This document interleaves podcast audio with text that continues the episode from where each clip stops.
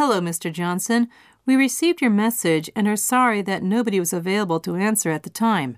I'm sorry to hear that you are having problems with your email. Sometimes the email settings can get corrupted when there is a software upgrade, but fortunately it's not difficult to fix. Please use this number to contact directly with a technical specialist who can walk you through the steps to refresh your email settings. 800-555-2020, option 5. Sorry again for the difficulties and thank you for being a Sprint customer.